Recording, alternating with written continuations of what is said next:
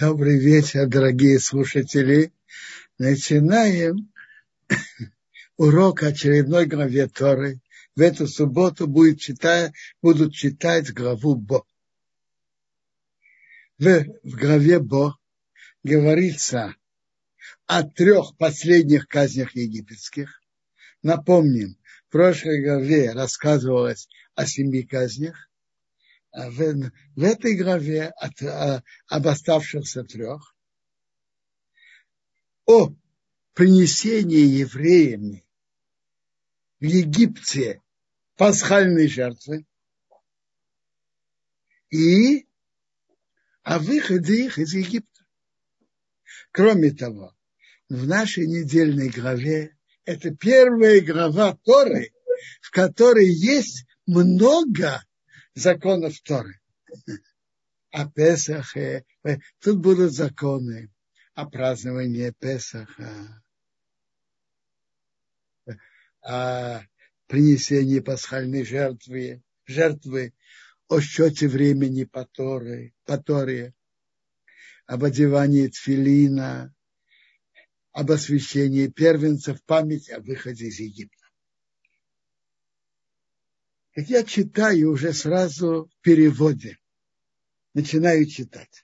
Говорю Бог Моше, приходи к фараону, потому что я сделал твердым его сердце и сердце его рабов, чтобы сделать все эти знамения внутри него. И чтобы, чтобы сделать эти знамения внутри него, внутри Египта, и чтобы ты рассказывал в ушах твоего сына и сына сына, как я насмехался, издевался над Египтом, и мои знамения, что я делал у них, и вы будете знать, что я Бог. То есть, Бог говорит Моше так, приходи к фараону, а ты скажешь, что а, фараон ведь не выпустит. Говорит, я сделал твердым его сердце для того, чтобы осуществить, сделать эти чудеса внутри него. Предположим, фараон бы сказал бы, я выпускаю. Имеет смысл приводить на него казни? Нет. А цель Бога была показать величие Бога и произвести эти казни в Египте. Вот написано интересное выражение, как я насмехался, издевался над Египтом. Что я наказывал Египет, понятно. А где тут издевательство? А? Где тут я насмехался? То есть Бог показывал величие его и никчемность и глупость фараона. Медраж приводит на это пример. Одного присудили к наказанию. И дали ему выбрать, чем его наказать. Одно из трех. Либо ты заплатишь серьезные суммы. Я, я думаю, для тех, кто тут в Израиле, обычных людей, там написано 100 монет. Допустим, в Израиле обычного, обычного, человека, обычного человека, что он заплатил 100 тысяч долларов. Серьезная сумма. Либо ты получишь 40, 100 ударов плеткой, либо ты съешь испорченную рыбу, но всю, от начала до конца. Подсудимый подумал так. Платить деньги жалко. Сколько я на них трудился. Получать удары плеткой очень больно. Давай поем рыбу. Съел кусочек, еще кусочек, еще. Он даже хочет подавиться, но у него нет выхода. Съел три четверти рыбы. Он чувствует, больше он не может. Все. Будь что будет, он не может. Он говорит, я больше не могу. Не можешь? Так выбери себе другое наказание. Деньги или, плё, или плетки? Деньги на всю сумму на стол, или ты сам ложишься на стол и получаешь плетки. Все-таки деньги ему жалко. Он говорит, ну, ложите меня на стол. Дают один удар, второй, десятый, пятнадцатый, двадцатый, тридцатый, сорок, пятьдесят, шестьдесят, семьдесят. Он чувствует, он тянет, но он чувствует больше не может. Не могу. Не можешь, не можешь. Так положи деньги на стол, принеси деньги. Ну скажите, что получилось? Большинство испорченной рыбы он съел. Подавляющее большинство плеток получил. И, кроме всего прочего, всю сумму заплатил. Ну, не поставили его в дурацкое положение. Положение дурака идиота, скажите. Это не издевательство, а? То есть, если бы фараон, если бы он с самого начала заплатил, только заплатил деньги и все. А тут и съел испорченную, и ел испорченную рыбу. И получил достаточно плеток. И всю сумму заплатил. То же самое насчет фараона. Выпустил бы он евреев сразу. Ну, выпустил. Настоял бы на своем и не выпустил даже после всех казней. Ну, настоял на своем, держался на своем. А в конце концов он же выпустил. Так какой же ты дурак, что не выпустил сразу? И получил казнь, и выпустил. Цель была показать величие Бога. Теперь, э, на прошлых уроках задавали вопрос, что значит, Бог забрал свободу выбора у фараона? Смотрите, Рамбам так понимает. Медраж раба так слышится. То есть надо, надо помнить. Первые пять казней фараон держался сам. Впервые, что написано, Бог укрепил его сердца, это в, шест, в шестую казнь. До этого он, как говорится, справлялся сам и упрямился. Можно так учить вопрос, за что же его наказывать? За что приводить казни? За что приводить наказание? Он же как живой труп. Он не может поступить по-другому. Рамбам объясняет. Его наказывают за прошлые преступления, которые он делал по своему выбору. Обычно Бог не забирает у человека свободу выбора, потому что Свобода выбора – это тот стержень, вокруг которого крутится мир.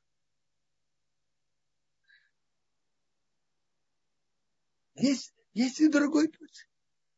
Это я сказал вам один путь, что действительно Бог забрал у фараона свободу выбора. А есть и другой путь. Бог вообще не забирал у фараона свободу выбора. Ты хочешь выпускать, выпускай. Ну, а что же значит, Бог укрепил сердце фараона? А?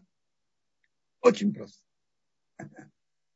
Скажите, фараон действительно хотел выпускать евреев из Египта?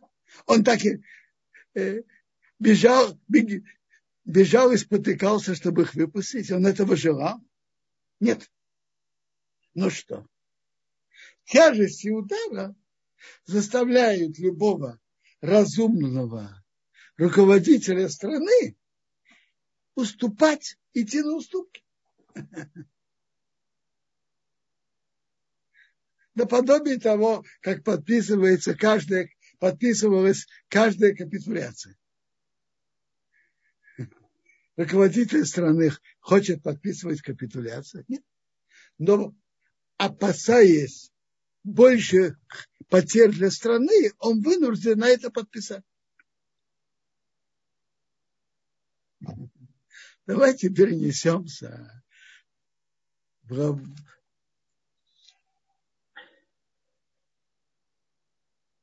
две, тысячи лет назад, когда были рабы, господа. Раб и хозяин. У хозяина есть раб. Он его требует что-то делать. Раб не соглашается. Что делает хозяин? У него есть специальный слуга, которого он говорит, знаешь, поговори с этим рабом и объясни ему, что приказы хозяина надо выполнять. Ну, вот берет плетку и начинает ему разъяснять. Пока, наконец, раб понимает, что приказы хозяина надо выполнять. Кого слушает раб? Хозяина или, или удары плеток? Хозяина он не слушал никогда. Но он не хочет получать еще удары. А давайте прибавим.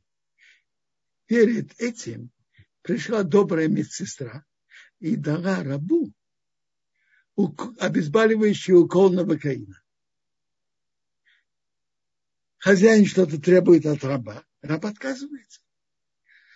Хозяин зовет своего слугу, пожалуйста, поговори с ним на доступном ему языке, что приказы хозяина надо слушать. Вот говорит, а без. Скажите, кто-то сказал, что кто-то скажет, что обезболивающий укол заставил раба не слышать хозяина. Если он слуш... хочет слушать, пусть слушает. Он только сделал, чтобы он не чувствовал боли ударов, что он не чувствовал боли плетки. То же самое и тут. Бог сделал фараона нечувствительным к ударам, которые пришли на, на Египет. Саранча, ну, переживем, ну и что? Гра, ну, ну и что? А если он хотел бы выпускать, пожалуйста, пусть выпускает. Но цель была показать величие Бога. Тут Моше говорит фараону, пришли Маше и Арон к фараону, сказали ему, так говорит Бог, Бог евреев, до каких пор ты отказываешься склониться передо мной, отпусти мой народ, пусть они мне служат. Потому что если ты отказываешься, не, ты не хочешь отпустить мой народ, я привожу завтра саранчу в твои границы. Значит, твои границы точно по границам. Медраш рассказывает, что из-за саранчи Египет и Эфиопию сделали между собой мир. То есть саранча именно в границах Египта не выходила за ее границы, а с другой стороны была во всем Египте. Как между Арменией и Азербайджаном есть конфликт, кому принадлежит Нагорный Карабах, был конфликт между Египтом и Эфиопией о какой-то территории. Послали наблюдатели. Докуда дошла саранча, это Египет. Там, где она не дошла, не пришла. Значит, не Египет, не Египет. Наверное, Эфиопия.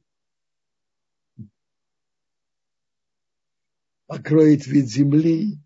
Не, не сможешь видеть землю. Это просто как тучи и он съест остаток, который остался от града, и, и всю зелень деревьев, которая растет из поля.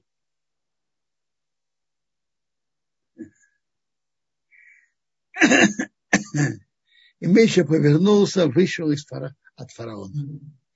Тут впервые, тут фараон позвал Моше и Аарона. И начал с ними вести переговоры. Кто выйдет? Моше говорит, юные и старые. С детьми и дочерьми пойдем. Это праздник для нас. Он говорит, нет, это нет. Только мужчины пусть идут служить Богу. А, вы хотите убежать? Нет, не Пришел, пришла саранча. Когда-нибудь вы видели нашествие саранчи? Это что-то страшное она не оставляет никакой зелени. Ничего не оставляет. Если, конечно, большое количество саранчи. Потемнела земля. Знаете, какие мириады саранчи пришли? Не осталось никакой зелени. Ни в деревьях, ни в траве. Он поторопился позвать Моше и Аарона сказал, я согрешил перед Богом вашим и перед вами. Ты прости мой грех только один раз, только этот раз. Простите у Бога, что он убрал от меня эту смерть. Моше вышел от фараона, молился Богу. Бог повернул западный ветер очень сильный, понес саранчу, унес. Не осталось ни одной саранчи во всей границе Египта. Бог укрепил сердце фараона и отпустил сынов Израиля. Следующий удар это был была тьма. Это не просто темнота, что нет света. Это был такой, как густой туман, ощутимый, что никакая свеча не поможет. А евреи был свет. Вот фараон позвал Моше и сказал, идите служите Богу. Знаете что? Э, только оставьте скот. Мелкий скот и крупный. А дети пусть пойдут уже с вами. Я уступаю, бой, еще уступаю. Сказал Моше, не только мы везем наш скот, ты дашь наши руки жертву. Это, это уже выбор фараона, что мы принесли Богу. И весь скот пойдет с нами, не, не останется ни копыта. Мы берем его приносить жертву. А мы не знаем, сколько надо приносить пока мы придем туда. Бог укрепил сердце фараона, не хотел отпускать. Сказал ему фараон, иди от меня, остерегайся, не, что не смел больше видеть моего лица. В день ты увидишь моего лица, ты умрешь. Сказал Моше, да, ты правильно говорил. Я больше не буду видеть твоего лица, я больше к тебе на аудиенцию не приду. Ты придешь ко мне, находясь во дворце фараона, Бог говорил к Моше, я приду, ищу наказание, и потом он вас отпустит. Попроси у в ушах народа, что они попросили каждый от товарища, а каждая женщина от подруги серебряные предметы и золотые предметы. И Бог дал симпатию народа в глазах Египта.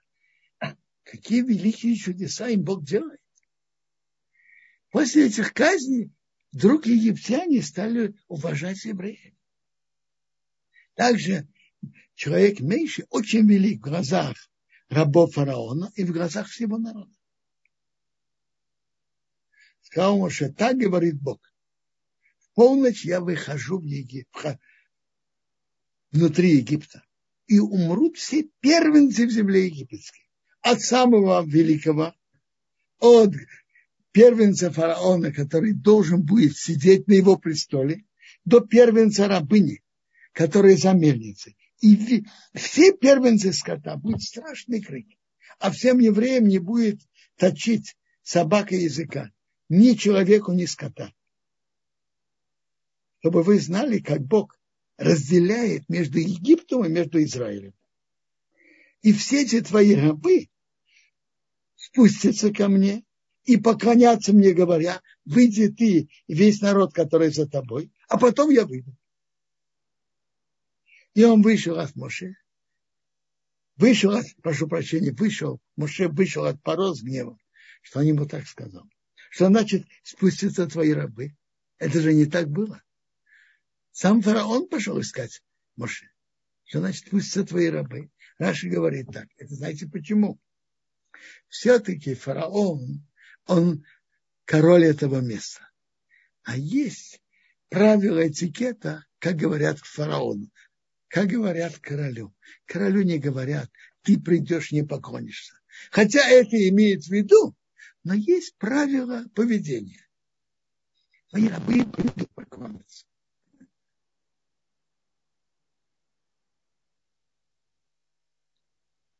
Дальше идет глава о законах Песаха и о принесении пасхальной жертвы.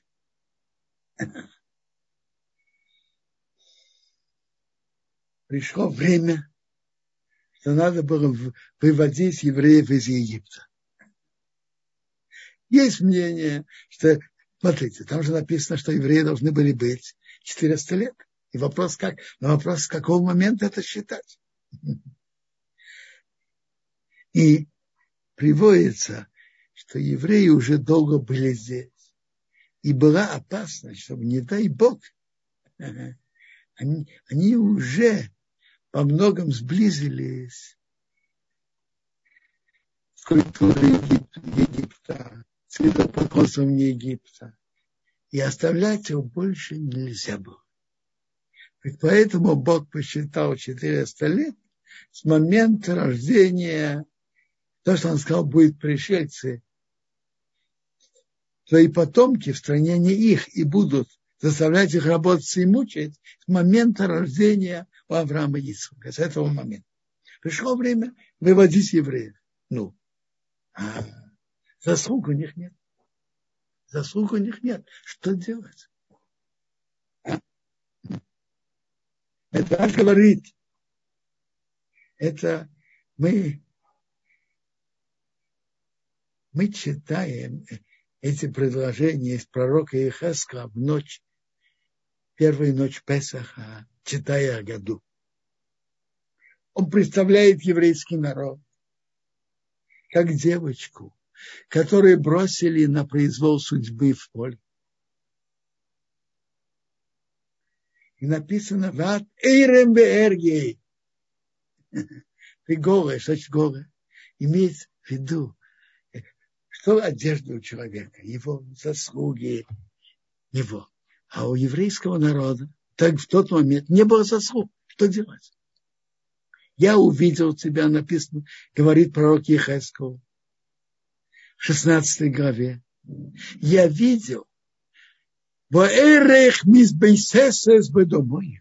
как ты топчешься своей крови. Во имя Рог, я тебе сказал, бедома и хаи, твоей крови будешь жить. Во имя Рог, я тебе сказал, бедома и хаи, в твоей крови будешь жить. Написано дважды. Медраж говорит, что тут пророк Ехеско имеет в виду, что Бог сказал так что Бог им дал две заповеди, которые связаны с кровью и связаны с риском для жизни. Принесение пасхальной жертвы и кровь обрезания. Кровь пасхальной жертвы и кровь обрезания. Как это, как это связано? Вот эти много были не обрезаны в Египте. Большинство. Колено Леви все делали обрезание, а кроме них большинство были не обрезаны. И есть закон, что тот, кто не обрезанный, не может есть пасхальную жертву, не может принести пасхальную жертву.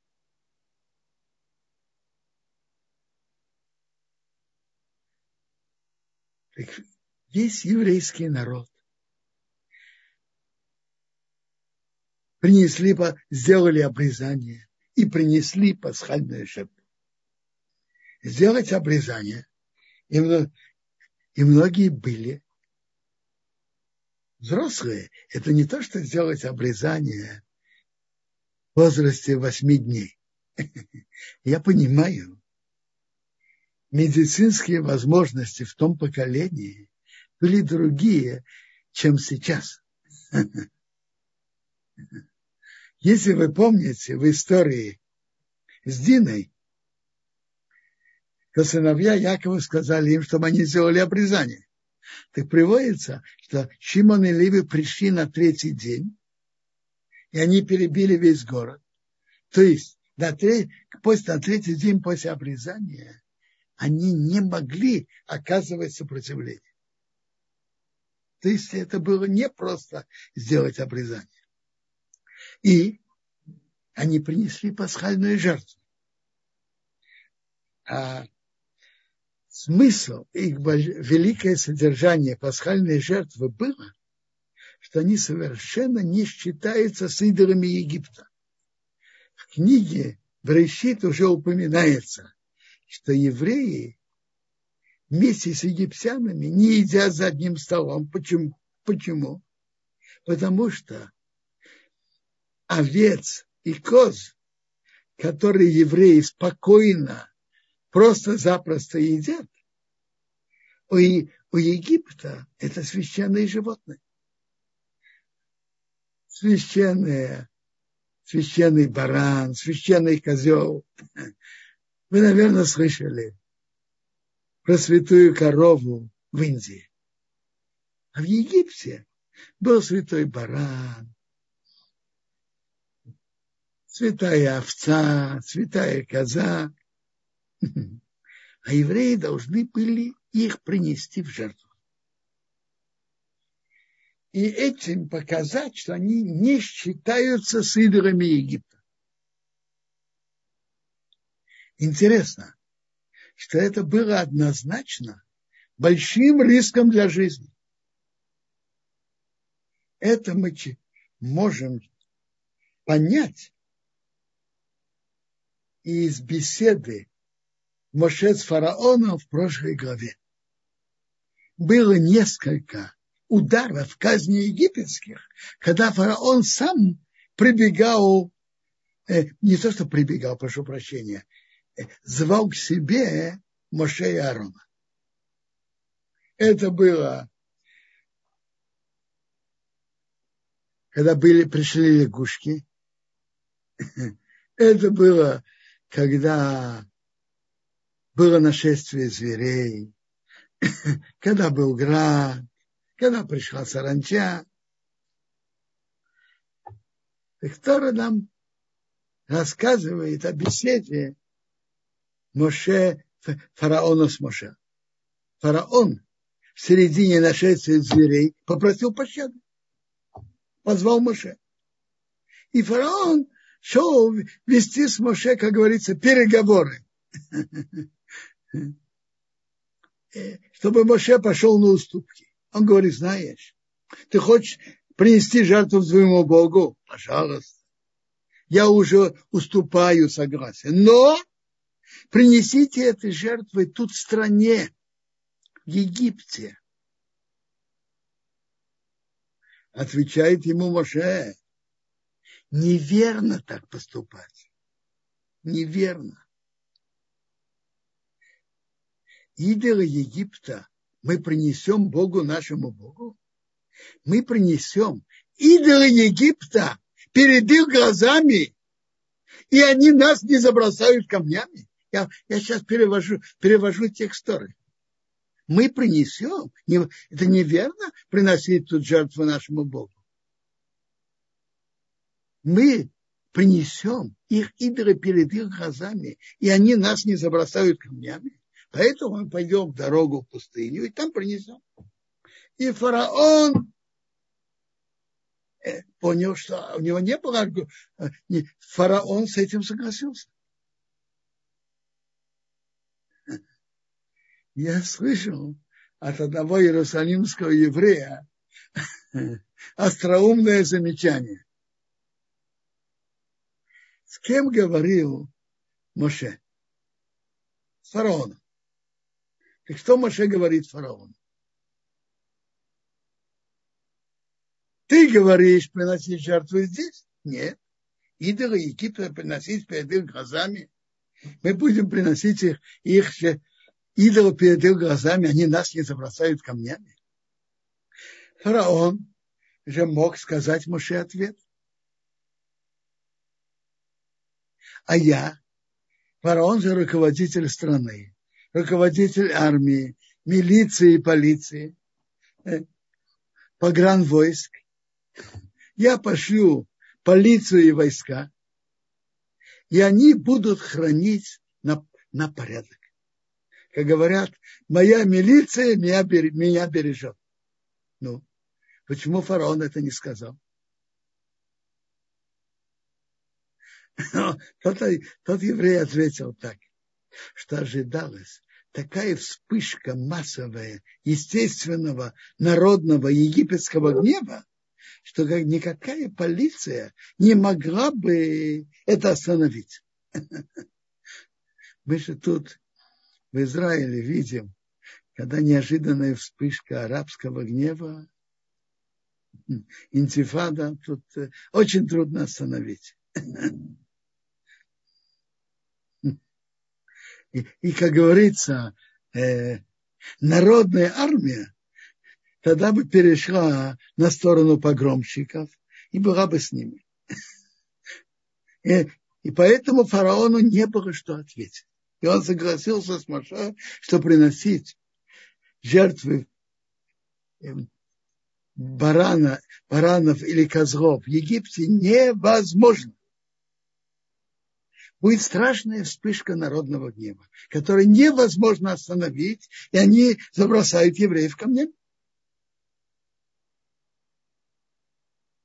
А тут Бог говорит к Моше, приносите жертву в Египет. А?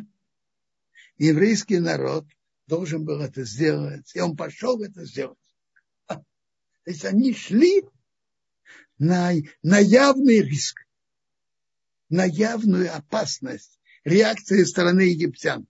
Очень многие евреи жили среди египтян, вот как раз в нашей главе написано, что у фасахти алейхем, когда Бог казнит египетских первенцев, я перепр... говорит Раши, значит пасахти, перепрыгну на вас. Раши говорит так, справа дом египтянина, слева тоже дом египтянина, а в середине еврейский дом. Только египтянин, который справа первый не погибает, египтянина, который слева первенец погибает, а еврей в середине первенец остается живым. То есть очень многие евреи жили среди египтян. И они, естественно, опасались реакции, окруж... реакции окружающего населения, реакции соседей. Это было очень-очень опасно. И это большая заслуга, что евреи шли на риск, на большой риск и принесли пасхальную жертву. Это была их заслуга. Они сделали из того, чтобы они могли приносить, принести пасхальную жертву. Они должны были сделать обрезание, они сделали обрезание и принесли пасхальную жертву. Из чего можно было теперь очень интересно. Пасхальную жертву, которую надо было принести, надо было купить всем в один день. Так, так мы тут читаем в нашей главе. Все должны были купить 10 Нисана эту пасхальную жертву. Баранчика или козлика. И, я читаю, будет вам на сохранение до 14 дня в этом месяце, и будут резать все общины, общины Израиля между, между вечерами. Значит, между вечерами, это значит между полуднем и заходом солнца. 14-го Ниссана – это день накануне э, Песаха, и это день принесения пасхальной жертвы от полудня до захода солнца. Пусть возьмут из крови и положат на два косяка и на притолоку на те дома, которые будут есть их. А мя, и мясо будут есть в эту ночь, жареное на огне и мацот, то есть э, испеченные, испеченные, э, скажем, из пшеницы, и с, пшеничной муки с водой, на которой не скисло. Это мацот. Вместе с горькими травами будут есть. А вот тут мы читаем дальше про правила принесения деталей, как надо потом приготовить зарезанную, зарезанную пасхальную жертву. Как? В какой форме надо это приготовить? Не едите от него недожаренное или вареное в воде, только жареное на огне, голова на, коле, на коленках этого животного и на внутренности. То есть так Мы уже говорили, чтобы у египтян был святой баран и святой козел. И Бог подбросил евреям два подарка, две заповеди, которые оба связаны с риском для жизни, благодаря выполнению которых заслугу этого евреи вышли из Египта. Вы знаете, как говорят, у кого-то есть хороший друг, у него нет заработка. Что делает хороший друг? Он не просто дает ему подачку. Он находит у себя что-то, какую-то работу, которая ему не очень нужна, и он платит ему за эту работу. Так и Бог сделал с еврейским народом. Дал ему две заповеди, связанные с риском для жизни. А сейчас почитаем о деталях, как уже читали их, а вот давайте проанализируем их, про детали, как надо было его готовить. Скажите, вы когда-нибудь, идя по, по улице, вы нюхали запах шашлыка, когда жарит мясо на огне? А? Чувствуется запах? Чувствуется. Я бы сказал, на второй или на третьей улице можно, э, можно нюхать запах. А когда выходит запах, самый сильный, когда мясо еще мокрое, еще не подсохло, нет такого сильного запаха. Сильный запах выходит, когда мясо высушивается. А мы уже говорили, что многие евреи жили среди египтян. И они хотели бы, чтобы соседи на это не обратили внимания, не видели. И что же делать? Бог же велел принести. Так, э, как мы уже говорили, запах выходит, когда мясо, когда мясо высыхает. Так у них было желание не дожаривать. Когда мясо еще такое э, не высохло, нет такого сильного запаха. Написано, алтеху мимену но не едите недожаренное. Нельзя. Ну хорошо, нельзя есть недожаренного. Знаете что? А может я сварю. Во-первых, когда варят, нет такого сильного запаха, как жарит на открытом огне. И во-вторых, когда ты варишь, ты варишь в котле, и менее, э, и не видно, что там внутри вареное в воде нельзя, только жареное на огне. Что же делать? Как, что же делать? Чтобы соседи не заметили. А? Знаете что? А может быть, разрежем его на маленькие кусочки. И если сос соседи египтяне заметят это, и они постучатся и ворвутся. Ты что? Ты моего идола? Как ты посмел? Я ему скажу, что ты от меня вообще хочешь? Это теленок. Это олень. Что ты от меня вообще хочешь? Это тоже невозможно сделать, потому что надо было жарить целиком. Их надо жарить целиком. И не дожаривать нельзя. Нельзя есть недожаренное. Варить тоже нельзя. Запах будет. И египтяне соседи заметят.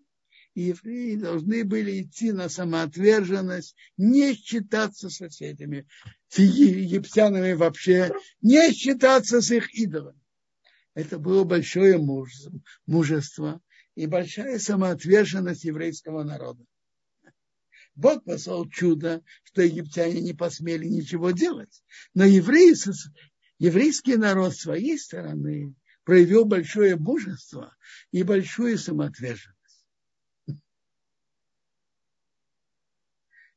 Я бы это определил еще, еще по-другому. Ведь еврейский народ был в какой-то мере, он зародился в Египте, и он должен был выйти из Египта полностью. От, оторвать любую связь с Египтом полностью. Чтобы еврейский народ был достоин выйти из Египта, он должен был отрезать любое отношение, свое отношение, уважение к взглядам и кидорам Египта. Они должны были сами полностью отрезать любую связь с идолами Египта. Только тогда они могли выйти.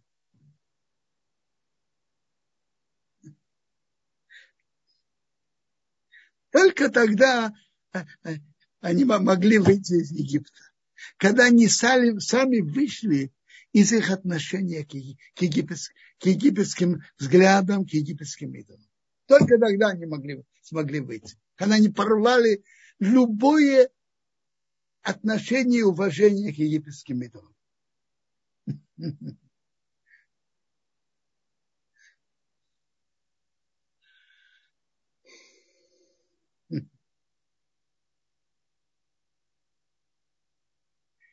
как они резать должны были это, э, купить должны были четыре дня раньше.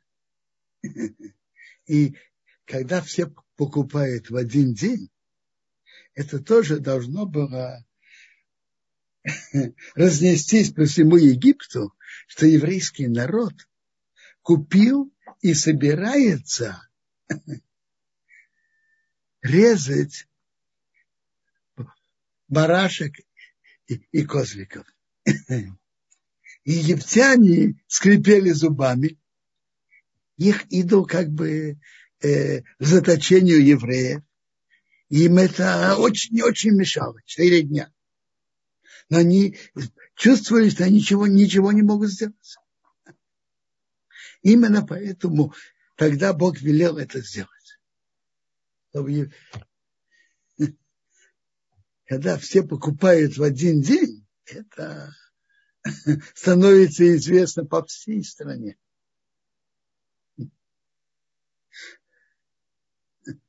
Я вспоминаю в Ташкенте, ну, мы же делали там сукот. И обычно резали ветки для схаха. Один раз папа с отцом меня попросил, пойди на зеленый рынок. Там какие-то связки э, зеленые, и, и купи, чтобы мы этим покрыли суку. Ну, я пошел.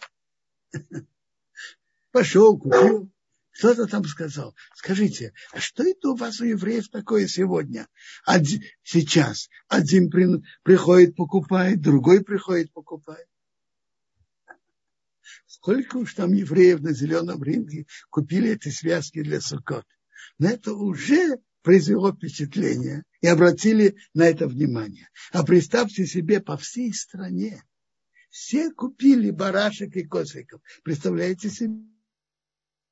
Как это было по всей стране, по всему Египту.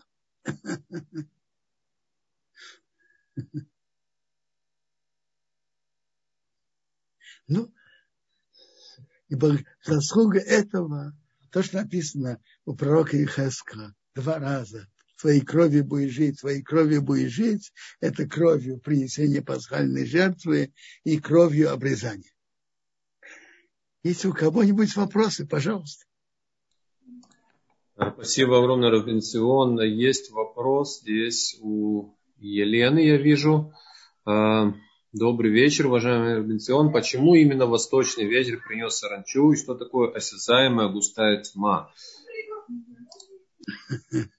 Смотрите, э, смотрите, я уже на прошлом уроке, не точно неделю назад говорил, что, что Бог хотел показать, что Он владыка над всеми силами в мире.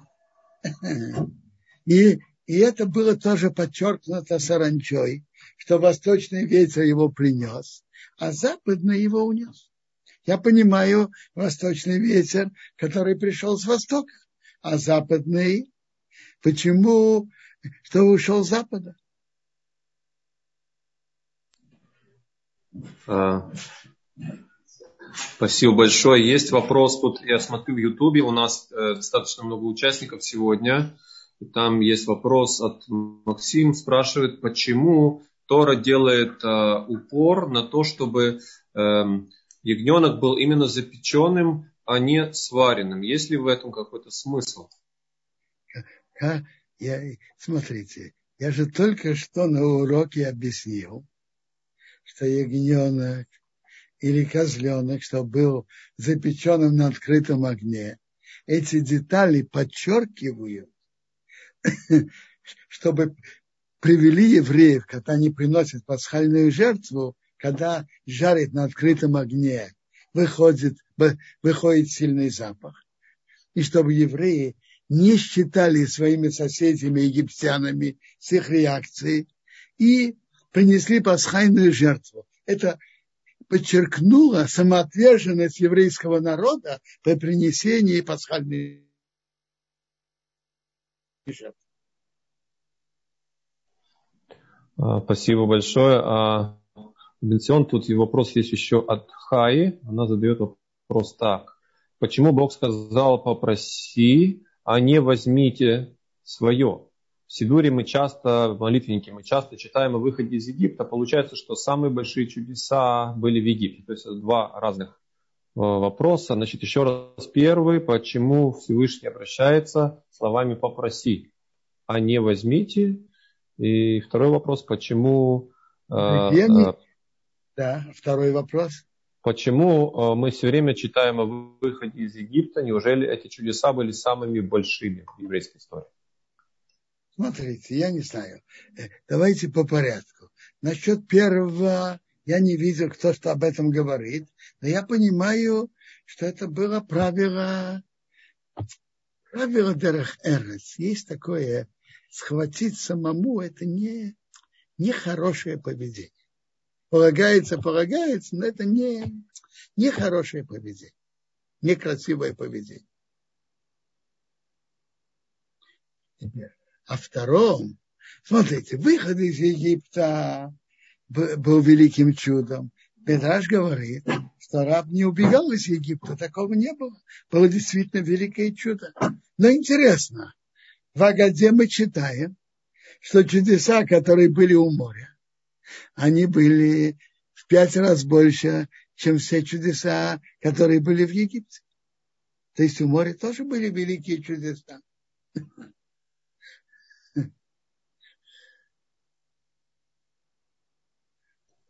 А, а, Робинсон, скажите, пожалуйста, вот э, известно высказывание мудрецов, что конце времен, э, перед приходом Машеха, э, чудеса, которые будут сопровождать э, освобождение еврейского народа, они будут больше, чем чудеса, которые были в Египте.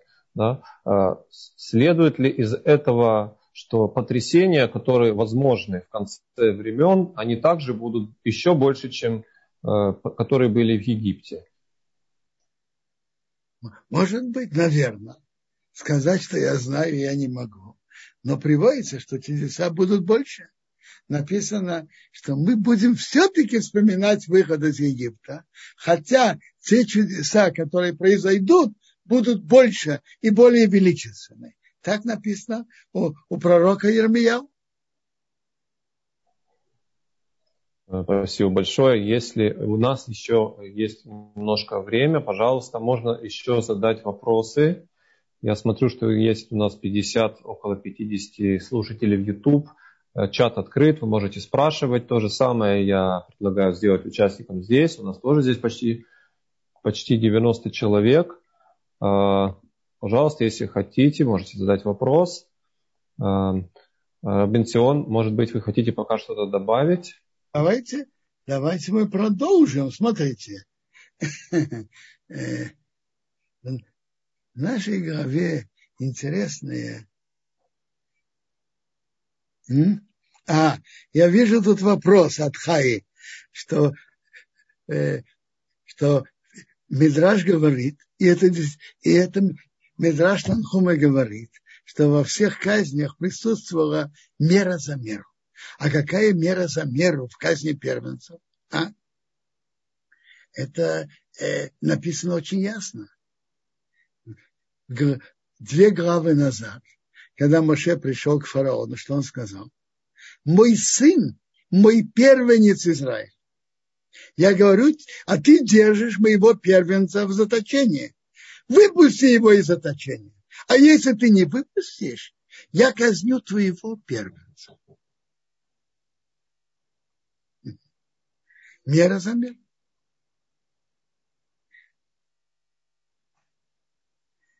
Я вижу тут вопрос, что евреи поселились в земле Гоша, а как же потом они были повсюду? Правильно. Правильно. С самого начала они были в земле Гоша, а потом постепенно часть из них разошлась. Я понимаю так, что большой процент евреев, наверное, остался в земле Гоша, но какая-то часть разошлась по, по всей земле египетской постепенно.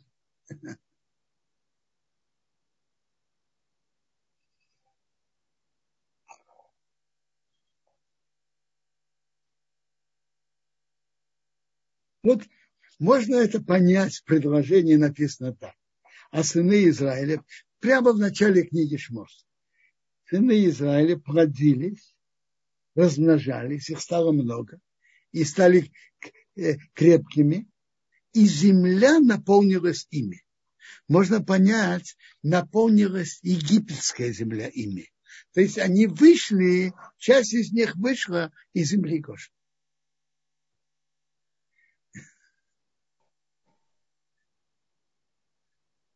А, извиняюсь, Робинсион, тут э, есть поступил вопрос, смотрю в Ютубе.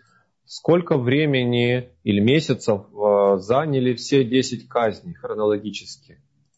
Смотрите, в Геморе приводит, приводится в Медрашим, что это заняло год.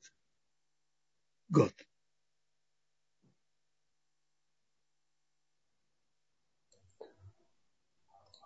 Спасибо большое. А Э, и тут я вижу вопрос у Сергея, да, а, след, если я правильно понимаю его вопрос, да, я попытаюсь э, сказать, как есть. Эм, каким образом сейчас проявляются наказания? Я так понимаю, что Сергей имеет в виду, что у нас э, нету казни никаких, потому что нет храма и нету Синедрина, да, что, что, что, как, как это сегодня проявляется? Да. Э, смотрите, казни еще раз. Казни египетские, когда Бог предупреждал фараона. Обычно, например, кровь, она продолжалась неделю, а предупреждение было три недели теперь. Э, вы говорите, как, как казни сейчас. Я не... Смотрите. То, что Бог иногда приходит наказание на мир, это мы видим нашими глазами. И даже видим сейчас. Невооруженным глазом. Но когда был посланник Бога Моше, который предупреждал фараона и говорил, сейчас мы только можем понять и думать, что Бог имеет в виду. Каждый, каждому есть что думать. То, что, то, что сейчас идет пандемия, это разговор, что Бог говорит с каждым из нас. И каждый должен понять, что он должен исправить. Это разговор. Это диалог Всевышнего с каждым из нас. А, ну, еще есть вопрос, еще... я вижу. Да-да, есть еще у нас буквально пару минут, пока мы передадим эстафету.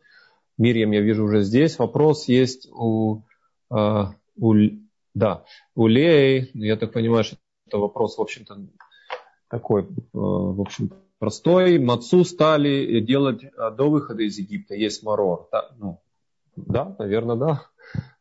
Не, не совсем понял вопрос. Не понял вопрос. Она спрашивает, Лея спрашивает, что получается, что марор и мацу э, впервые стали э, есть еще до Египта, до выхода из Египта. Ага, она поняла. Когда они были в Египте, правильно, и пасхальную жертву они принесли, и ели мацу и марор. Между прочим, пасхальной жертвой была только большая разница между тем, что было в Египте, и между тем, что было впоследствии. Впоследствии приносили все евреи вместе.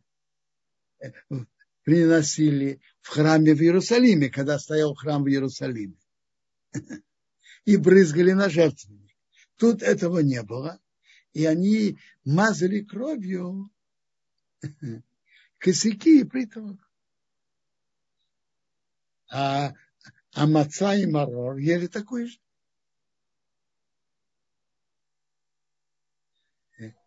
Спасибо большое, Мириам. Я вижу, что вы уже... А, да-да, извиняюсь.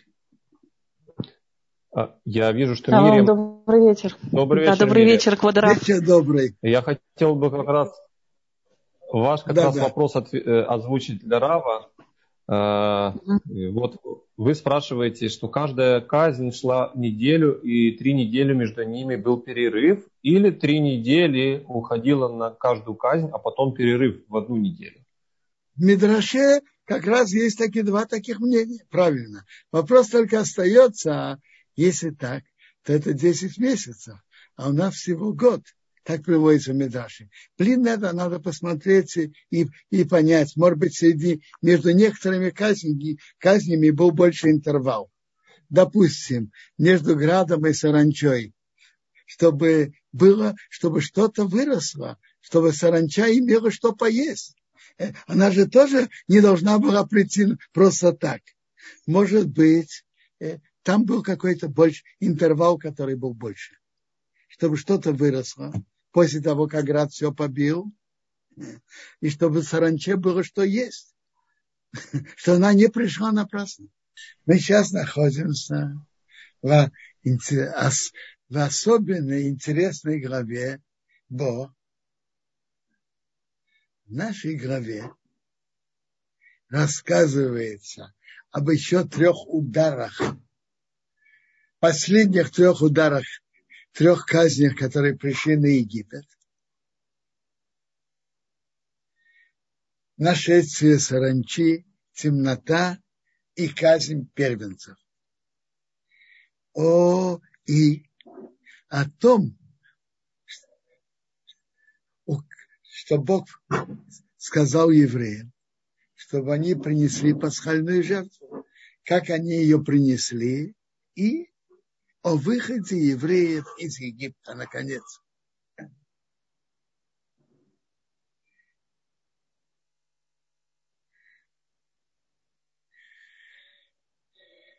Наша глава начинается. Бог говорит фараону, Бог Элпары, приходи к фараону. Я не знаю, мы об этом говорили или нет, но в разных, э, когда Бог говорил к Моше, иногда он говорил ему бойл пары, приходи к фараону, а в других местах сказано рехал пары, иди к фараону. Разница такая. Бойл пары, приди к нему, приди к нему во дворец. Рехал пары, встреть его вне дворца. В одном из мест написано, что он выходит к воде и встань ему навстречу.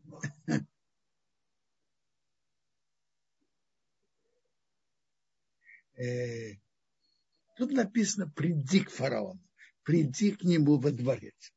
И Тора продолжает так. Я сделал твердым его сердце и сердце его рабов. Ничего, чтобы делать все эти чудеса среди него. На прошлом уроке, неделю назад, мы говорили, что значит Бог укрепил сердце фараона. Я привел две линии.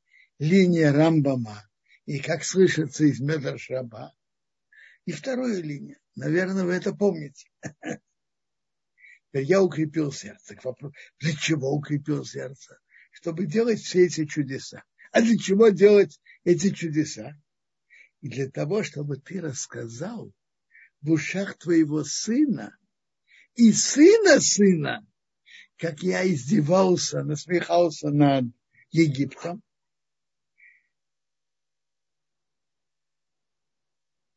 и знамений, что я делал в них, и вы будете знать, что я Бог.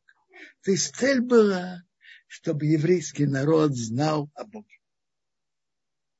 И для этого Бог показал величие Бога и никчемность, ничтожность фараона. Мы уже упоминали, что значит Бог издевался. В чем проявилось это издевательство? Неделю назад я вам, по-моему, говорил о как сравнение с одним, которому царь дал одно из трех наказаний. И он, как дурак, пробовал одно, пробовал другое. И, получил, получил по своей инициативе все три. И поел испорченную рыбу. Большинство ее. И получил большинство ударов. И заплатил всю сумму весь штраф. Ну, скажите, это не э, ставить этого человека в положении дурака? Так и Бог сделал с Египтом.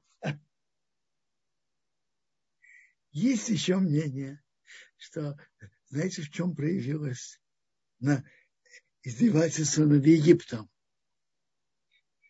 Когда было нашествие саранчи, саранча хорошая, хорошая питательная еда. Ну, для того, кто готов ее есть. А там была масса саранчи. Они с легкостью египтяне собирали. Можно себе представить. Иногда сидели допоздна, солили, варили, готовили. И ожидали, что у них будет есть.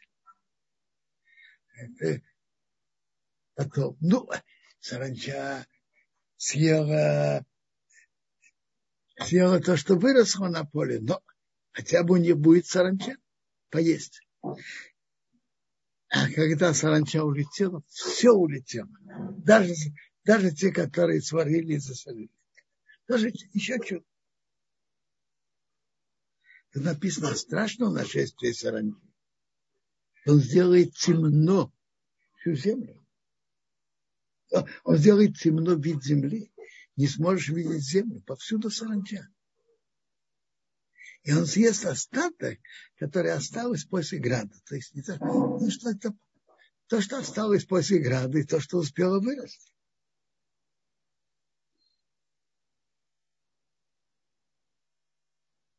И тут Моше, Моше вышел,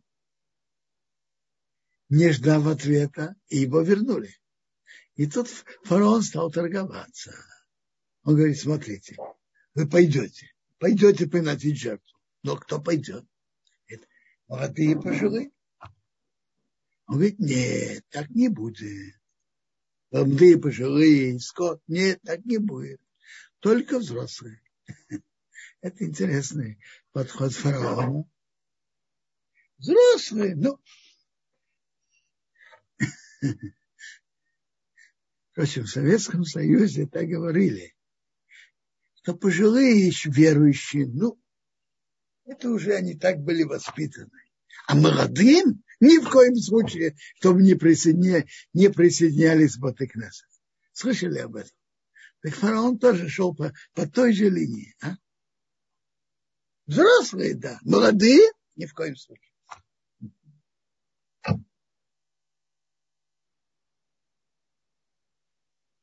Что такое нашествие саранчи, мы не знаем.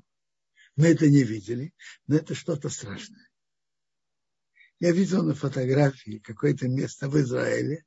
Это же место фотография до нашествия саранчи и после. До нашествия все цветет, зелень повсюду, зелень на деревьях. Так ничего не осталось. Съела и зерно тоже, все съела. Страшное, страшное нашествие.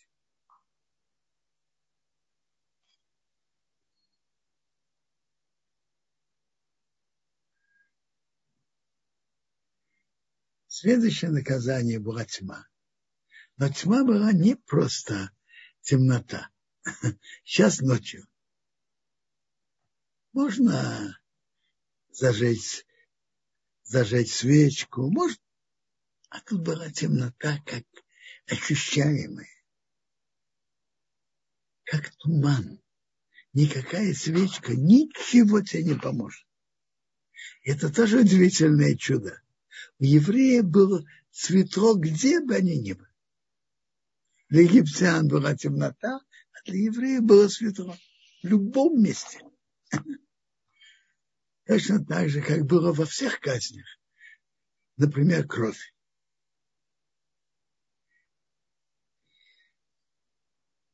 Из того же Нила, э, из того же озера, из того же Арыка, еврей черпает эта вода, а египтянин черпает кровь. Только когда египтяне покупали у евреев, это была у них вода. После наказания тьмой египтяне уже, фараон уже уступил больше. Он сказал, значит, идите, дети тоже идите. А вот скот нет. Моше на это тоже не согласился. Даже ты дашь нам скот принести в жертву. То есть не то, что фараон обязан, ты сам этого захочешь. А мы, весь скот пусть пойдет с нами, не останется ни копыта. Мы не знаем, сколько нам надо приносить жертву. Бог крепил сердце фараона, не согласился выпускать. И фараон сказал, не смей видеть больше моего лица день, что ты видишь моего лица, ты умрешь. То есть не приходи ко мне больше на аудиенцию. Моше сказал, правильно, я больше к тебе на аудиенцию не приду. Дальше Моше ему сказал, твои рабы ко мне придут. Я к тебе на аудиенцию не приду. Ты ко мне придешь. Вообще-то Моше имел в виду, ты ко мне придешь. Но есть правила этикета к царю, относительно царя. Даже он негодяй, но есть правила этикета к царю. Не говорят, ты ко мне придешь, а твои рабы ко мне придут. А в действительности Моше имел в виду, ты ко мне придешь. Чтобы выполнить слова Моше, говорил с ним, когда он находился во дворце фараона, и сообщил ему о последнем наказании казни первенца. И после этого говорит, выпустит. Окончательно прогонит. И удивительное явление. Он говорит, проси, пожалуйста, у народа, чтобы один одолжил от другого серебряные предметы, золотые. И, и Бог дал симпатию в глазах Египта, народу, а Моше, он очень велик в глазах египтян, в глазах рабов фараона вельмож и в глазах всего народа. Интересно, что после этих всех наказаний авторитет и уважение к евреям поднялось, и особенно авторитет к Моше. И тут Бог говорит к Моше. Так говорит Бог. Разделение ночи наполовину или по другому переводу, около половины ночи я пройду в Египте, и умрут все первенцы. В Египте. От первенца фараона, который должен быть на престоле, сидеть в будущем, до первенца рабыни, который за мельницей должен, э, как рабыня, работать на мельнице. И весь, все первенцы скота и будет страшный крик во всей земле египетской. Подобного не было, подобного не будет. Значит, подобного не будет. Были города, которые неожиданно, спускались вниз. Как, например, Помпея. Но там не было кому кричать и кому оплакиваться. А тут в каждой семье умер самый важный первый раз, и они будут оплакивать. И тут Маша говорит так, а у евреев все будет нормально. Даже собака не будет Тут Бог разделит между египтянами и между евреями. А спустятся все твои рабы ко мне, поклонятся мне, говоря, выйди ты с народом, который идет за тобой, потом я выйду. Потом я выйду. Ты у меня попросишь, что мы будем. Это же подчеркивает то, что мы едим мацу, что так он, фараон все время упрямился, чтобы евреи не выходили. А тут он их торопил, что они быстрее вышли. Настолько, что тесто не успело скиснуть. То есть насколько диаметрально поменялось отношение к фараону. Так он не соглашался выпускать, а тут он наоборот их торопил. Выходите быстрее.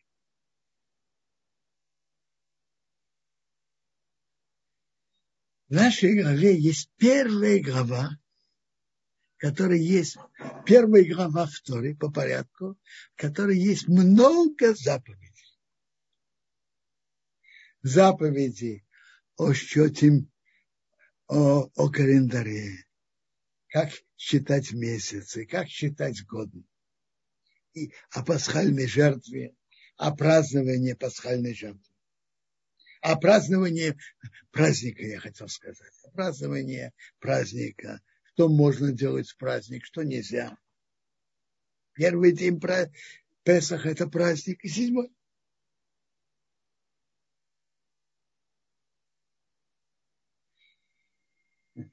Есть интересное пророчество у пророка Ехеского в 16 главе он сравнивает еврейский народ с девочкой, которые бросили на произвол судьбы в поле. Никто о ней не заботился. И как тут написано, никто не жалел ее. Я прошел возле тебя, говорит, говорит пророчество на пророка Ихеску. Я видел, как ты топчешься своей кровью. И я тебе сказал, твоей кровью будешь жить, твоей кровью будешь жить. Есть интересный медраж. Медраж говорит, что пришло время вывести евреев из Египта, но заслуг у них не хватало. Не было заслуг. Ведь многие из них были за долгое пребывание в Египте привыкли взгляда, воззрением, привычкам, поведению египтян, к их идолопоклонству и к другим их взглядам, которые тоже имели отношение к идолопоклонству, к разврату и так далее. Но, между прочим, приводится, что никто из евреев не занимался развратом. Это я сказал неверно взгляды египтян, многие из них было связано и с развратом. Но к этому, слава Богу, евреи развратом не занимались. Но к идолопоклонству многие из них служили идолам в Египте. Евреев не было достаточно заслуг. Им, им, и что Бог сделал? Он им подбросил нашел для них мецвод, заповеди, чтобы они их сделали. Две заповеди. Заповедь принесения пасхальной жертвы и тот, кто не делал обрезания, не обрезанный, не имел права есть от пасхальной жертвы. И вообще от любой жертвы. В данном случае от пасхальной. Так ему, так весь еврейский народ – те, которые были не обрезаны, сделали обрезание. И все сделали обрезание, и все принесли пасхальные жертвы. Медраж говорит, что у них не было заслуг, и Бог это и им послал специально. Папа зацал это сравнивал, что у кого-то есть хороший друг, у которого нету нету работы, при, денежного прихода. Что делать? Он берет его к себе и находит ему какую-то работу. И платит ему за это. Как и Бог нашел для евреев митцвот, заповеди, принести пасхальную жертву, сделать обрезание. И в заслугу этого они вышли. Так Медраж говорит, что поэтому пророк Ехескул говорит, я тебе сказал дважды, написано дважды, я во имя Рохбедомаи Хаи, во имя Рохбедомаи Хаи, я тебе сказал, твоей кровью будешь жить, твоей кровью будешь жить. То есть двумя заповедями, которые связаны с кровью, которые связаны прямым риском для жизни, это ты будешь жить. Это твои заслуги, благодаря которым ты будешь жить. Сделать обрезание в Египте и принести пасхальную жертву. Сделать обрезание, особенно в взрослом возрасте, это непросто. Наверное, вы помните насчет жителей Шхема, что э, братья предложили им, чтобы они сделали обрезание. Как написано, что Шимен и Риви пришли на третий день и, и перебили всех. И слышится из текста, что на третий день это то время, что они не имели силу на сопротивление. На третий день после обрезания. Между прочим, сейчас современной медицинской техникой делать обрезание не так сложно. Э, я видел, был много раз на обрезании, и люди сразу же выходят и, и, и после обрезания выходят, танцуют, чувствуют себя нормально. Но тогда это было совсем непросто.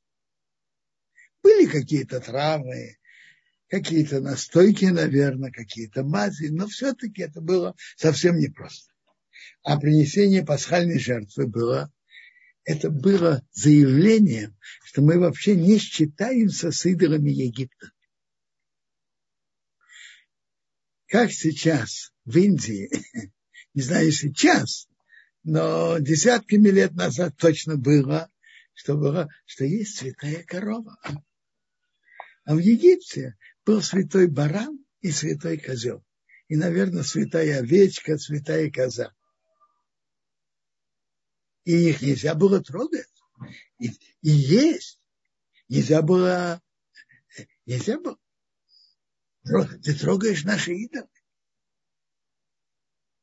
А евреи должны были массово принести в жертву. Это было как массовая демонстрация, мы не считаемся с вашими идолами.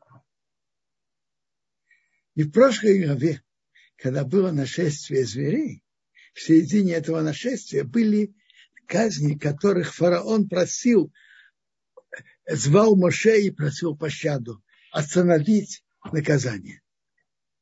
Одно из них это было нашествие зверей. Моше пришел, Моше и Аарон и Моше, он говорит, Моше, вы говорите выйти, выйти на три дня в дорогу в пустыню принести жертву. Принесите жертвы тут в стране. Моше ему говорит, это, не, это неверно так делать. Идолы Египта мы, можем, мы будем приносить жертвы. Мы будем приносить их жертвы, и они нас не забросают камнями. И фараон э, был вынужден принять этот аргумент. Он согласился с этим. Так это было смертельно опасно приносить жертву и тех живо, в жертву для евреев тех животных, которые святы для египтян. И в массовом количестве. И поэтому не случайно Бог велел в этот в Египте чтобы все приобрели барашка или козлика, все в один день. Четыре дня перед, перед принесением жертв, пасхальной жертвы, 10-го Ниссана. А 14 чтобы все резали. Резали. И, интересно, все жертвы можно есть в любой форме. Как коаним хотят, так они и едят. Коэн, часть коаним коаним, часть хозяев хозяев. Какой форме они хотят, они могут есть. А пасхальные жертвы имеют особые законы. Давайте почитаем, какие законы. Это девятое предложение двенадцатой главы. А у мену но не едите недожаренное. У вашего мы вышел помоем. И не вареное в воде. Киим црейш, только жареное на огне. И рейши аукроба аукирбы. Голова на коленях и на внутренности. То есть целиком. Не разрезать. Жарить целиком. Тософот на Тору пишут от имени Эвенезера очень интересный комментарий, в чем было содержание этих деталей. Принесение, как надо готовить для еды пасхальные жертвы. Он говорит, что это было связано самоотверженностью еврейского народа. Наверное, вы когда-нибудь проходили по улице и нюхали запах шашлыка. Очень сильный запах. А если жарят целого барашка или целого козлика, запах намного сильнее. А многие евреи жили среди египтян. Вначале они жили все в Гошине, постепенно они разошлись по Египту. И были многие евреи в Гошине, а были евреи, которые жили вообще в Египте. И, много, и жили среди соседей египтян. И они боялись реакции соседей. Так эти детали связаны с самоотверженностью еврейского народа. Они боялись реакции соседей. Их, и с их стороны хотели бы, насколько возможно, сделать это незаметным. Когда выходит самый сильный запах, когда мясо высушивается, тогда выходит наиболее сильный запах. Пока мясо еще нежное, не, мясо еще мокрое, это не мягкое, нет такого запаха. И хотели не дожарить. Написано «Алтыхом именно, но не дожаренное нельзя». Может быть, сварить в котле. Во-первых, нет такого сильного запаха. А во-вторых, кто видит, что у тебя в котле? Не видно. У вашему ушу помоем вареной воде нельзя. Ну, что же делать? А есть выход. Разрезать на маленькие кусочки. И когда египтянин понюхает запах и ворвется совсем, я ему скажу, а что ты вообще от меня хочешь? Э, это телен, это мясо теленка. Что ты хочешь? Теленок не был у них святым животным. Что ты хочешь от меня? Это тоже нельзя было, нельзя было сделать. Надо было жарить целиком. И надо, во-первых, жарить и не варить. И запах очень сильный. И соседи точно узнают и могут ворваться, бросать камни, хулиганить, нападать. А евреи должны были не считаться с этим и выполнять то, что Бог им велел. И они, это была большая самоотверженность, большое геройство еврейского народа, что они все принесли пасхальные жертвы по закону, не считаясь реакцией египтян это был как массовый митинг еврейского народа, мы не считаемся с идолами египтян. И более того, само это сделало в еврейском народе, что они могли выйти, они должны были выйти внутренне об отношении и уважении к Египту, к его идолам. чтобы выйти из Египта физически, они должны были выйти из Египта духовно, что они не имеют никакого отношения, ни малейшего уважения к идолам Египта. Итак, благодаря этой заслуге они и вышли из Египта.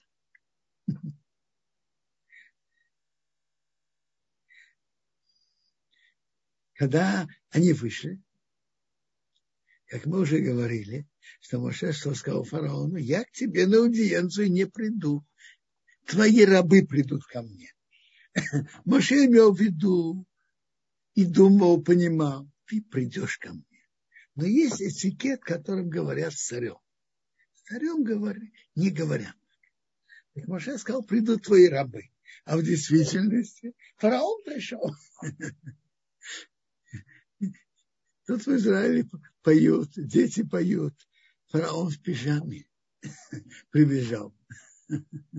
Насколько это было в пижаме, я не знаю. Но он встал в середине ночи. Знаете, почему я не думаю, что это так было? Потому что мне кажется, что в те годы пижамы вообще не было. Пижам не было. Но он пошел спать и встал в середине ночи. И увидел все страшное, что было. Его сын, сын умер. И во всем Египте в каждом доме был умер. Значит, в каждом доме. А если в каком-то доме девочка первая, ну, может быть, так та девочка э, умирала. Но э, Раши приводит, там без первенец, первенец, нету первенца, так важный, важнейший в доме умер. Нету дома, в котором бы не было умершего. Так пишет он. Так он, сказал, так он пошел искать, где Моше, где Аарон. Я сказал, выходите из моего народа. А что Моше сказал ему? Мы что, воры, выходить в середине ночи? Подождем до утра. Мы, то есть разрешение и просьба выйти. Фараон это уже заявил в середине ночи. Практически евреи вышли когда? Утром. Это то, что я говорю, это Гемора говорит. Гемора в начале трактата Брахот.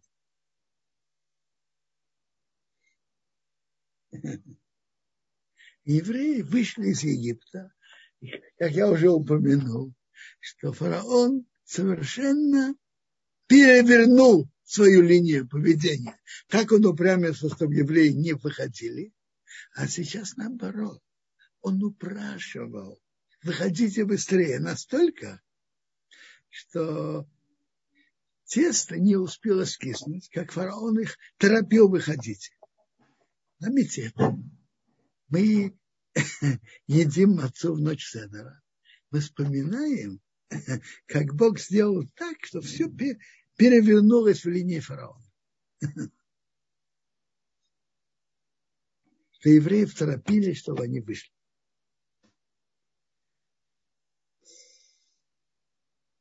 Давайте разберем несколько интересных тем. Я рассказал сейчас о выходе из Египта, заслугу чего евреи вышли, заслуги двух заповедей, которые связаны с кровью, значит, с кровью, Физически они тоже связаны с кровью.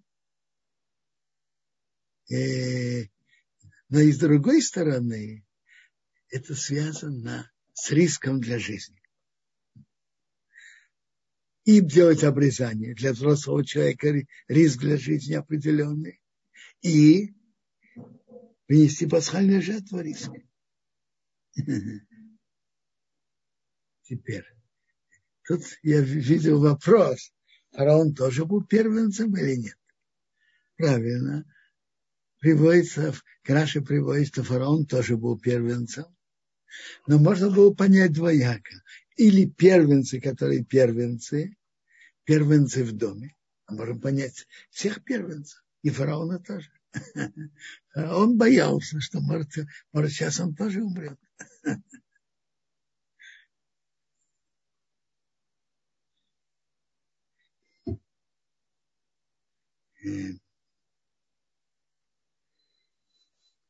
Я, можно, я вижу, просит рассказать про левитов. Смотрите, Леви жил больше всех других сыновей Якова. Приводится, что он жил 137 лет.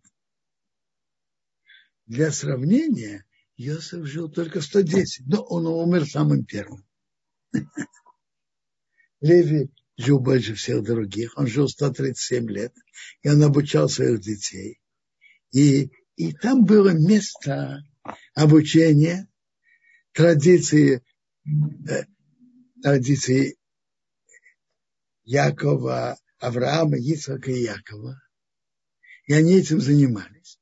Потом, когда фараон и, и левиты поэтому были особенными, они все время в Египте делали обрезание.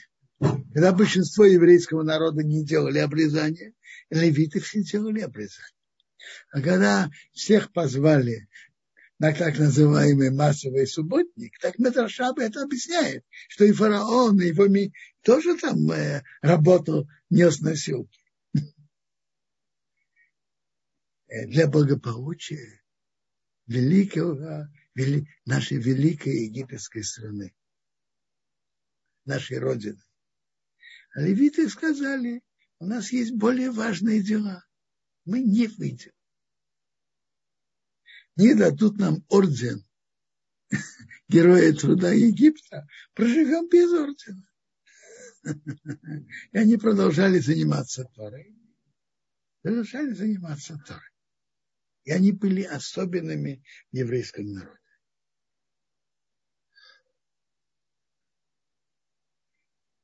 Мне, мне кажется, что, может быть, сейчас давайте разберем, интересный в нашей главе первые, первая заповедь, которая упоминается в нашей главе, это о новолунии и о ведении счета по Торе.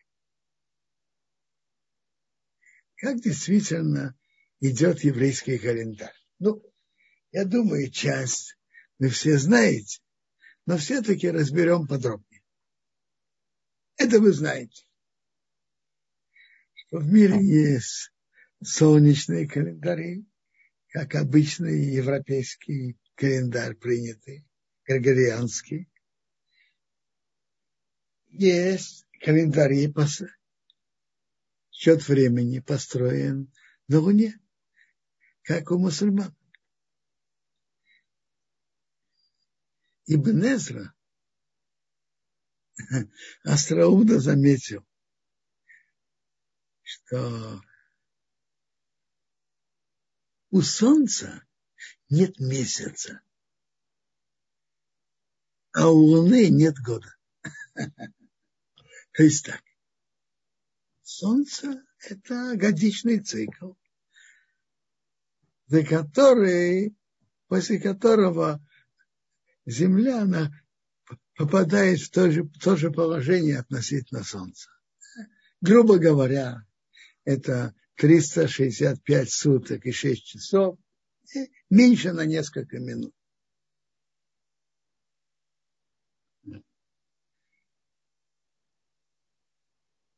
Теперь есть э, есть оборот Луны вокруг Земли. Теперь так. Те, которые везут счет только по солнцу, то понятие месяца теряет свой смысл. Нету, э, нету смысла. Что такое вообще месяц? Даже на русском. Месяц это луна. Что такое полумесяц? Полулуна. Месяц это луна. А, по григорианскому календарю. Их просто берут, делят солнечный год на 12 частей. И не имеет никакого, месяц не имеет никакого астрономического смысла. Год имеет смысл. Тоже время года. Мы сейчас находимся в январе. Через год в январе будет тоже время года.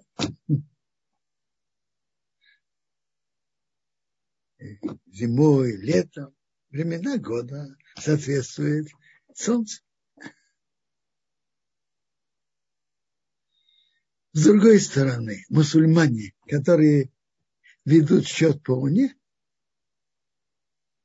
у них в начале их месяца действительно новая луна, появление луны, новолуние.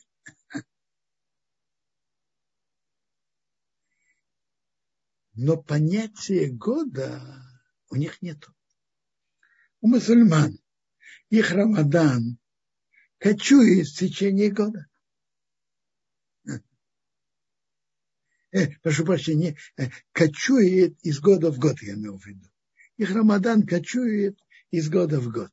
Если, если допустим, э, он был летом, он постепенно переходит на весну затем на зиму, он идет назад. Почему? Потому что очень просто. 12 лунных месяцев – это близко, чуть больше, чем 354 дней. А солнечный год, как мы уже говорили, грубо говоря, 365 суток и 6 часов. Разница около 11 часов около 11 суток. Таких, скажем, Рамадан и другие праздники кочуют около 11 дней, немножко меньше 11 дней за каждый, в течение каждого, э, за каждый год. Между прочим, у мусульман выходит больше э, от того же начала времени, когда мусульмане начали свой счет, то у них на определенное число лет больше, чем по европейскому календарю. Очень просто. Их год это 354 суток плюс там, 8 часов. Так мы, по григорианскому календарю год имеет свой смысл и содержание, а месяц нет. У мусульман, наоборот, месяц имеет свое содержание, а э, месяцы года нет. Нет понятия года. Как построен еврейский календарь? Еврейский календарь построен на лунном месяце. И есть лунный цикл, как Талмуд приводит в трактате Рошашана, между одним лунным циклом и другим 29 суток. 12 часов и 793 части э, от 1080. Или другими словами, 29 суток, 12 часов, 44 минуты и 1 18 минута.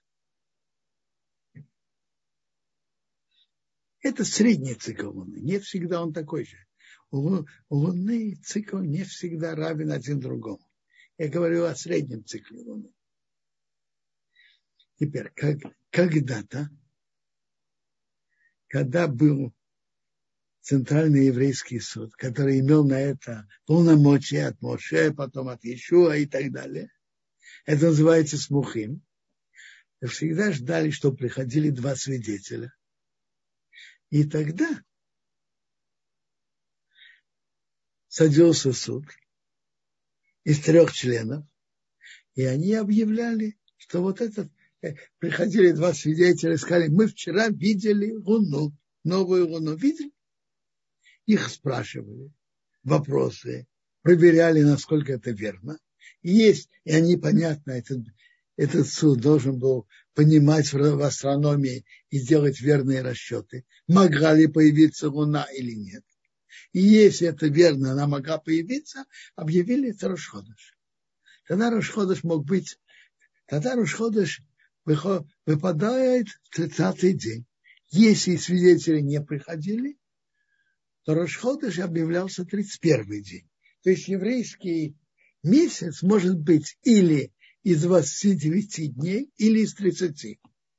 Потому что цикл Луны, как мы уже говорили, чуть больше, чем 29 с половиной суток. Так Луна, так месяц может быть или из 29 дней, или из 30. Если месяц 29, то Рошходыш 30 день, а если 31, то Рошходыш 31 день. Теперь есть еще корректура. Э, если идти по Луне, мы уже говорили, что каждый год набирается, э, каждый год теряет почти 11 суток.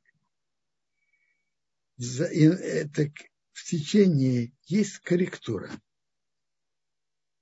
Корректура это, когда-то это решал Бейдин по нескольким параметрам. Сейчас есть уже последний Бейдин Рабиора, который был в IV веке. Он увидел, что теряются люди, имеющие на это полномочия, и он объявил Рошходыш будущее, и объявил високосные годы будущее, и объявил их, чтобы сделать так, за 19 лет, 7 високосных лет. То есть приблизительно 19 оборотов Земли вокруг Солнца соответствуют 235 оборотов Луны вокруг Земли. Разделим 235 на 19, получится 12 и 7 в остатке. То есть в течение 9, 19 лет, 7 лет, 7 лет высокосных, а 12 не высокосных, то через два, иногда через два года, иногда через три года, один год высокосный. На 19 лет, 7 лет высокосных. Затем они установили еще систему, несколько правил. Одно из них, что Рошиш, Рошишона никогда не выпадает ни на воскресенье, ни на среду, ни на пятницу. А почему? Если Рошона выпадает на среду или на среду, то когда выпадет Емкипа, он выпадает через два дня, то Емкипа выпадет на пятницу. А если Рошона выпадет на пятницу, то Инкипа выпадет через два дня на воскресенье. Поэтому, что будет подряд два таких очень святых дня, суббота и Йом-Кипур, так сделали так, чтобы Йом-Кипур не был ни накануне субботы, ни после субботы. И, соответственно, этому Рошана не выпадал ни в среду, ни в пятницу. ни в среду и ни в пятницу. Э, а почему Рошана, что он не выпадал на воскресенье? Потому что если Рошана выпадает на воскресенье, то день Ошана Раба, который мы берем Ошанот, выпадает на субботу. А в субботу мы не могли бы это взять. А важно, чтобы это обычай выполнили. И поэтому Рошана никогда не выпадая, не должен, сделали так календарь, чтобы Рошана не выпадал ни на воскресенье, ни на среду и ни на пятницу. Есть еще, еще правила этого. Я сказал только несколько основных правил. Ну, может быть, есть вопросы? Э, спасибо огромное, Робинсон. Есть действительно вопросы. Здесь мы уже э, ответили на ряд вопросов э, в чате Zoom, а есть еще вопросы в YouTube. Мы сейчас посмотрим, что там. Итак, вопрос первый. Так, на чьей стороне была дочь фараона, Батья, во время и после казни? Спаслась ли она или она погибла? Что с ней произошло? Медраж говорит, что она спаслась, Бог ее спас, она осталась. Да, э, окей. Э, теперь вопрос от Виктора. Э, у нас сегодня остался завет обрезания, брит мила первая кровь. А как сегодня с Карбан Песах и получается, что когда это будет восстановлено, если будет вообще восстановлено? Послушайте. Совет, Завет обрезания, слава Богу, у нас есть. А принесение пасхальной жертвы. Бог поможет. Будет построен храм и принесем. Тут, э, дай Бог, дай Бог скоро. Пока мы не, не имеем возможности приносить пасхальную жертву. А, спасибо большое. Я а, предлагаю еще нашим участникам участвовать в вопросах, а, потому что я смотрю, есть вопросы, которые не относятся к нашей недельной главе. Мы бы хотели ответить на вопросы по нашей теме, нашего сегодняшнего урока. Пожалуйста, может сейчас как раз время даже поднимать руки. Мы сейчас включаем опцию, чтобы можно было поднять руки и тоже что-то спросить. Да, вот теперь можно поднимать руку. Э, тем участникам, которые вот уже есть, мы сейчас дадим возможность спросить. Первый у нас Батя.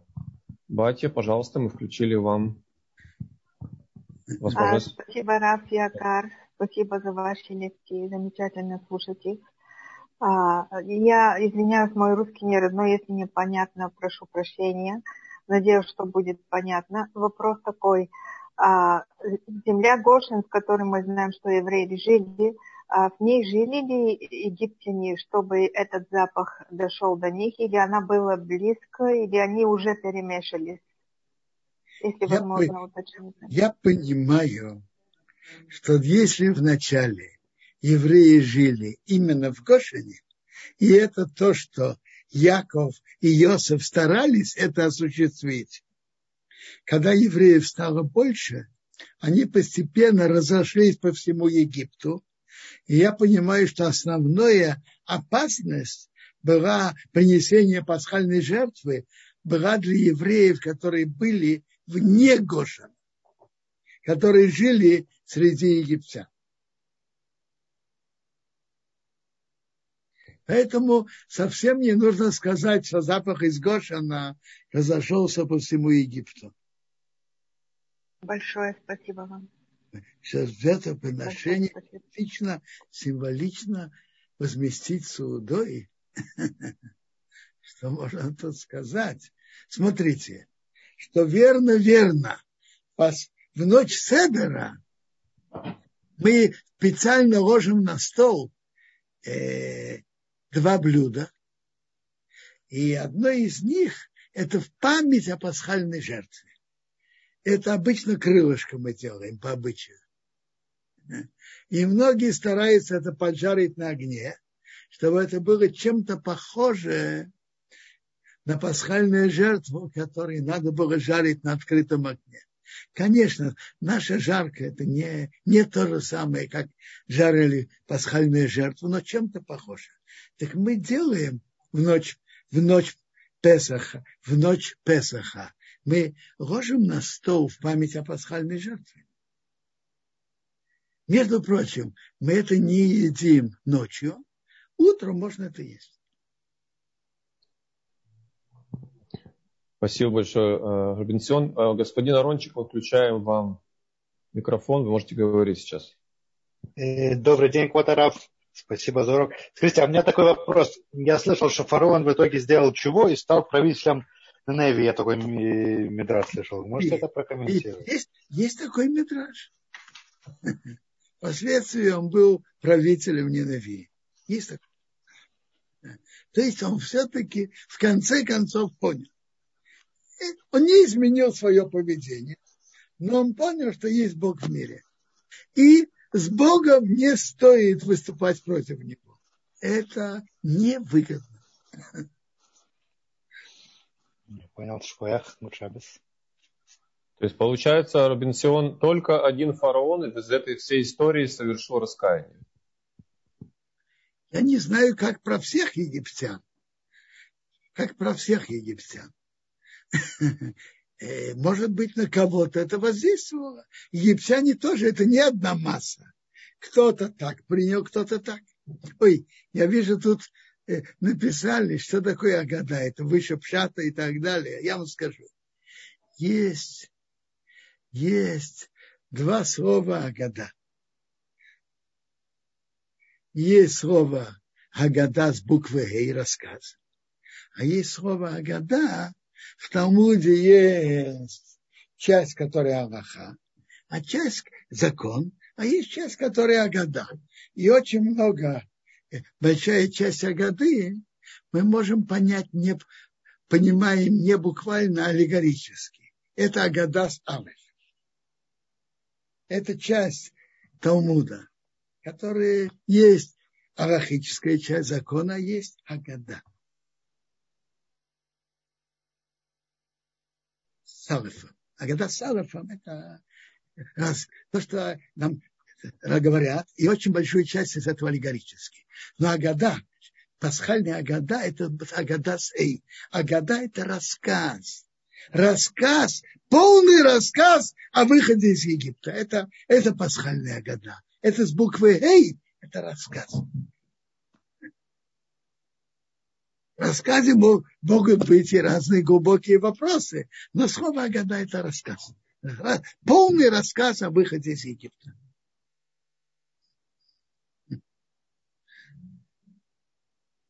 Спасибо огромное, Робинсион. У нас, э, я пока больше вопросов не вижу. Может быть, если вы бы хотели что-то добавить, может быть. Э, Смотрите, время. добавить есть что добавить. Я могу даже сказать, что я планировал добавить. Есть тут очень интересный рамбан в конце нашей главы. Рамбан в конце нашей главы обращает внимание, что есть очень много мецвод заповедей, которые нам Тора велела в память о выходе из Египта. Например, э, освящение первенцев. Первенцев человека выкупать. Мы выкупаем первенец скота, чистого скота, э, первенцев ослов и так далее. Мы память о выходе из Египта, что там Бог казнил первенцев. Мы празднуем Песах, э, и есть очень много заповедей, связанных с празднованием Песаха. Когда стоял храм, приносили жертвы. Э, надо, мы рассказываем полный рассказ о выходе из Египта.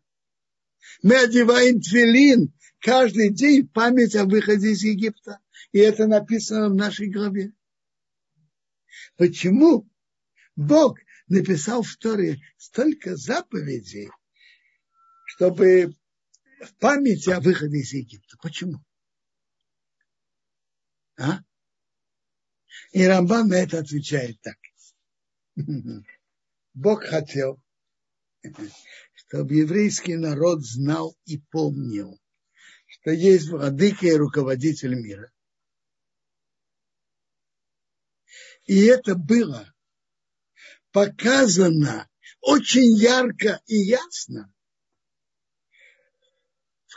в, десяти казнях, которые Бог привел на Египет. А линия Бога, Бог не делает так, чтобы он перед каждым, который отрицает существование Бога или его руководство миром, перед каждым, который сомневается или отрицает это, перед каждым делать чудо, чтобы это показать. Нет, Бог так себя не ведет. Есть, есть на это тоже, есть на это причина. Представим себе, одна из причин я только говорю, представим себе, что каждый человек, который садится за руль и поедет в шаббат, у него будет тяжелая дорожная катастрофа. А каждый, кто будет есть некошерное мясо, он подавится. Скажите, остался бы выбор у, у каждого человека, как поступать? Был бы выбор или не было бы? Скажите. А? Бог так сделал мир, чтобы у каждого из нас был выбор. И, и поэтому Бог делает, что мир на первый взгляд мир как бы крутится естественным путем. А в особое время, перед выходом из Египта, Бог показал великие чудеса, которые проявили очень ярко и ясно перед всем миром и в первую очередь перед еврейским народом, как Бог руководит миром. Теперь, чтобы это осталось в памяти еврейского народа, Бог указал еврейскому народу большое число заповедей, которые бы оставили это в памяти еврейского народа и чтобы они шли из поколения в поколение. Например, празднование, празднование Песаха, которое связано со многими законами. И, и это большая, большая работа. И оставляет, остается в памяти. Убирать все квасное когда стоял храм приносить пасхальную жертву. Проводить пасха, ночь Песаха, где каждый отец рассказывает своему сыну все подробности, что было в Египте, об угнетении, о чудесах, о казнях, которые Бог привел на Египет, о выходе из Египта. Каждый отец рассказывает своему сыну. Сын расскажет своему сыну и так далее. И каждый, каждый еврей одевает филин каждый день память о выходе из Египта. И тогда память из Еги... о выходе из Египта и память о великих чудесах, которые Бог проявил тогда, останется в памяти еврейского народа ярко из поколения в поколение. И это из причин многих заповедей, которые Бог нам велел делать память о выходе из Египта. Рамбан продолжает еще одну очень интересную и глубокую мысль. Открытые чудеса Бог делал только, Бог делает в особых ситуациях в исключительных ситуациях. При выходе из Египта Бог проявил это очень ярко. Открытые чудеса. Идут вся вода Египта по, по, по удару Аарона на воды Египта превращается в кровь. По словам Аарона, по удару Аарона, вся страна наполняется лягушками и точно по границе. И так далее, и так далее. И все удары э, затрагивают только египтян. Поражают только египтян, не евреев. Это были открытые чудеса. Скрытые чудеса, скрытыми чудесами наполнена вся наша жизнь. Человек делает старания, они увенчаются удачей или нет. Человек что-то делает, как получится. Он встретит кого-то, не встретит. Вот сейчас короны. Кто-то заразится, кто-то не заразится. И у того, кто заразится, у кого-то пройдет легко, у кого-то по-среднему, у кого-то тяжело. Это ведь есть открытые чудеса, а есть скрытое руководство Богом миром, которым полна вся наша жизнь. Это то, что я хотел сказать.